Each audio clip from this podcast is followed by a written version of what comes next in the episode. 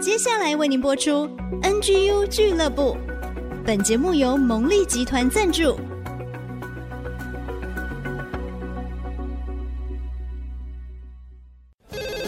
开拓职场的视野，体会家庭的影响，陪你一起找到唯一，成为自己的第一。迎向改变的瞬间。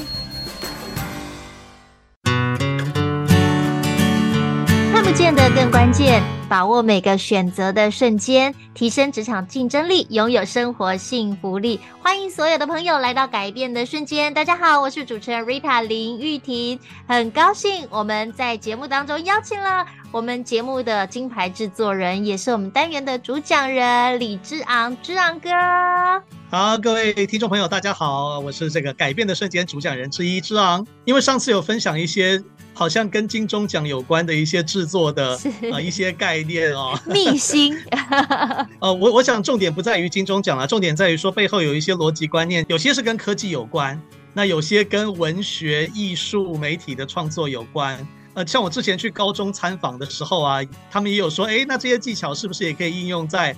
比如说高中生的简报啊、口试、面试啊，啊这些方面，然后希望我去教一下，我还没有时间去了，那我先让我们 NGU 俱乐部的听众朋友、观众朋友哦，有机会先听一下这方面的一些心得。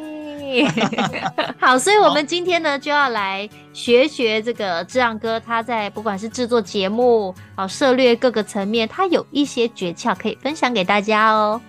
好，那我今天要讲的题目是反差性啊，呃，反差性其实会有两集啦，那今天是其中的一集哦。啊，那什么叫反差性呢？啊，我就要来分享到这个我的恩师啊，一个很重要的广播界的前辈，也是牧师楚云牧师啊。那我在多年之前听了他一个演讲，他里面就让我有一个非常深刻的印象，就是他有一句话是说，所有具吸引力的事物都有反差性。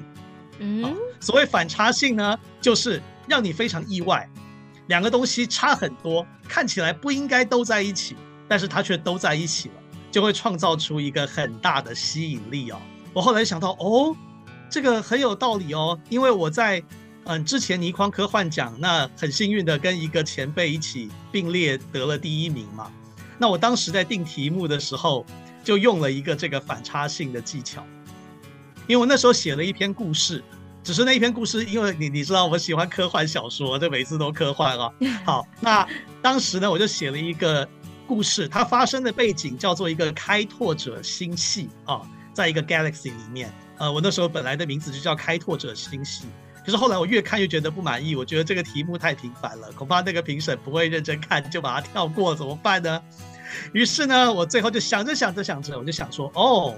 这个故事里面有一个很大的大逆转，啊，所以我就因为这个大逆转，今天没时间细讲故事情节了，但简单的讲，就是因为有这个大逆转，所以呢，我就取了一个片名叫做《可怕的幸福》。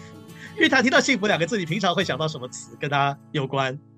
小孩呀，甜蜜呀，嗯、快乐呀，啊、满足啊。呃，不会想到可怕跟他有关哈。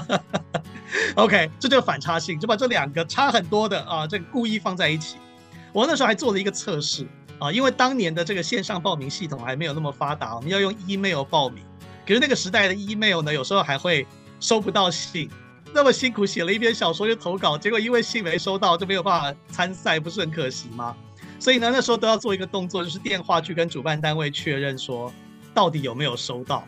那我就打电话去确认。那可是我那时候并没有说我是谁啊，或者是什么时候投稿的，我只说了片名是《可怕的幸福》啊。结果当时主办单位的那个这个接电话的那一位马上就说：“哦，我知道，我记得这一篇。”我心里就想：“哎，好像有点成功，因为我其他什么资料都还没讲，我只有讲片名，他就记得。比如这个片名他有印象。后来也的确这个得到评审很蛮多的肯定啦。那就啊，特别是。张系国教授有力保我，不然我本来拿不到并列第一。对对对，是张系国教授特别欣赏哦，因为我的小说跟倪匡非常不像，虽然那叫做倪匡科幻奖，所以倪匡先生没有给我最高分。讲了完这是个例子，那反差性有没有其他的例子呢？啊，其实是有的。呃，最近内人啊，义军啊，常常跟我讨论一些事情，他就觉得非常奇怪。他说：“怎么有那么多的戏剧啊？这个男主角或女主角常常死了以后。”死了又活，活了又死，然后活了又死掉之后要来个剧情大逆转，最后要再活。他说怎么会有这么多这样子的剧情？我说这一点都不意外啊，你去看看圣经也是这个样子。然后就说哦，好像是哦。OK，这个以前楚云牧师也有提过类似的概念，就是说主耶稣好像也是这样子，就是历史上发生的真实事情啊，不是戏剧，这是真实的事情。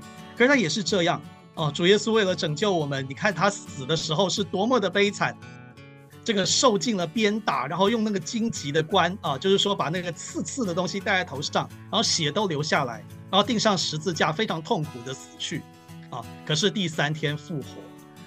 那我就回答我那人的这个问题，就是说，这个好像历史上最著名的故事啊，最引人入胜的历史，其实也是这样的。小说或戏剧的创作者，我不知道他们有没有看过圣经了，也许有，也许没有。可是他们就不约而同的，常常选择了一个类似的反差性的情节的方式，就是非常痛苦的死亡，很大的悲剧，可是后面有一个反败为胜的翻转啊。好，那我这边想要举一个例子，就是知名作家 C.S. Lewis。那我们知道他是一个很有名的基督徒的作家。那可能很多小朋友、大朋友都看过他的《纳尼亚传奇》啊，对 Rita 有印象啊？啊，有有有有啊，因为《纳尼亚传奇》里面有一个狮子叫做亚斯兰啊，嗯，他是一个非常重要的主要的角色。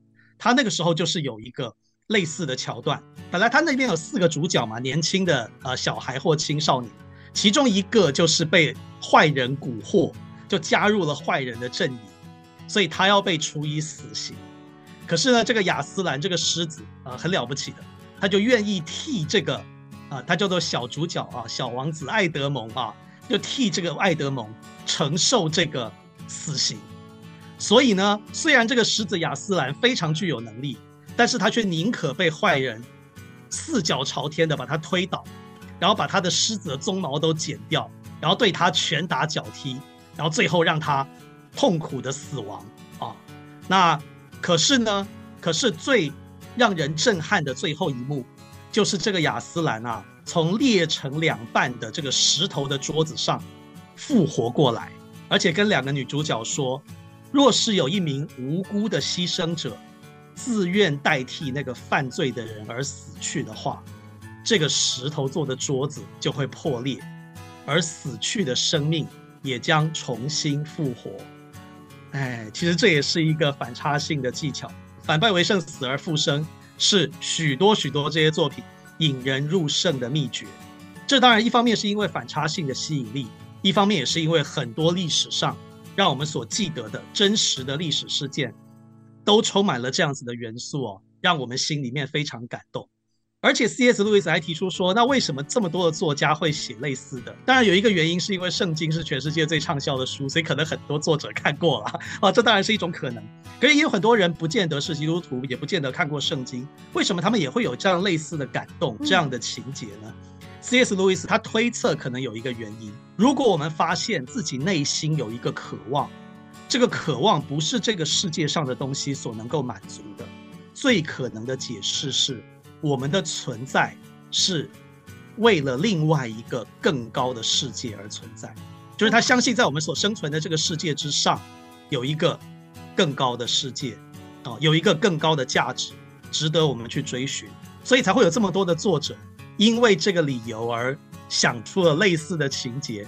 我们未来在一个更高的世界，我们可以跟我们的亲人重聚啊，生命可以延续。这是许许多多人共同的梦想啊，所以这是今天讲的反差性的第一个部分。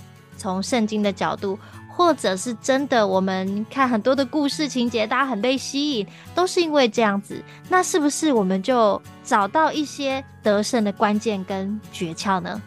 啊，我想是的。在这个过程当中，其实我们生命常常会面临一些艰难，这些艰难有时候我们度过它，是在现在就度过啊。也许到了第二年，或者到了几个月以后，哦，我就有了一个转机，哦，让我可以好转。这当然是大家所常常讲到的反败为胜的一些见证也好，故事也好。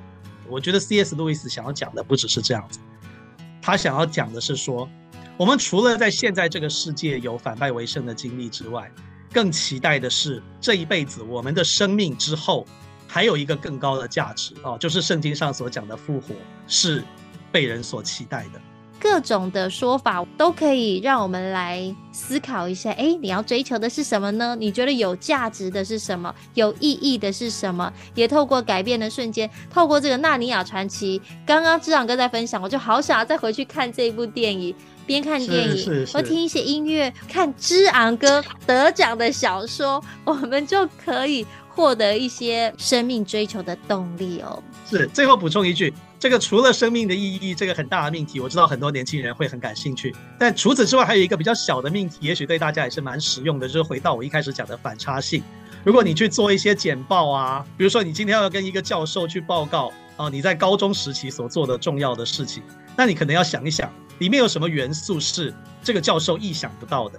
嗯，然后呢，本来的情况是 A，但是大逆转变成 B，啊，欸、那如果有这样的元素啊，很可能啊，你就更吸引了他的目光啊。这个是在生命意义底下一个比较小的命题、小技巧，跟大家分享。今天非常谢谢之昂哥的分享，也透过这个小诀窍祝福所有的朋友哦，谢谢。啊谢谢大家，Follow NG 俱乐部改变的瞬间，那我们就下次见喽，拜拜，拜拜。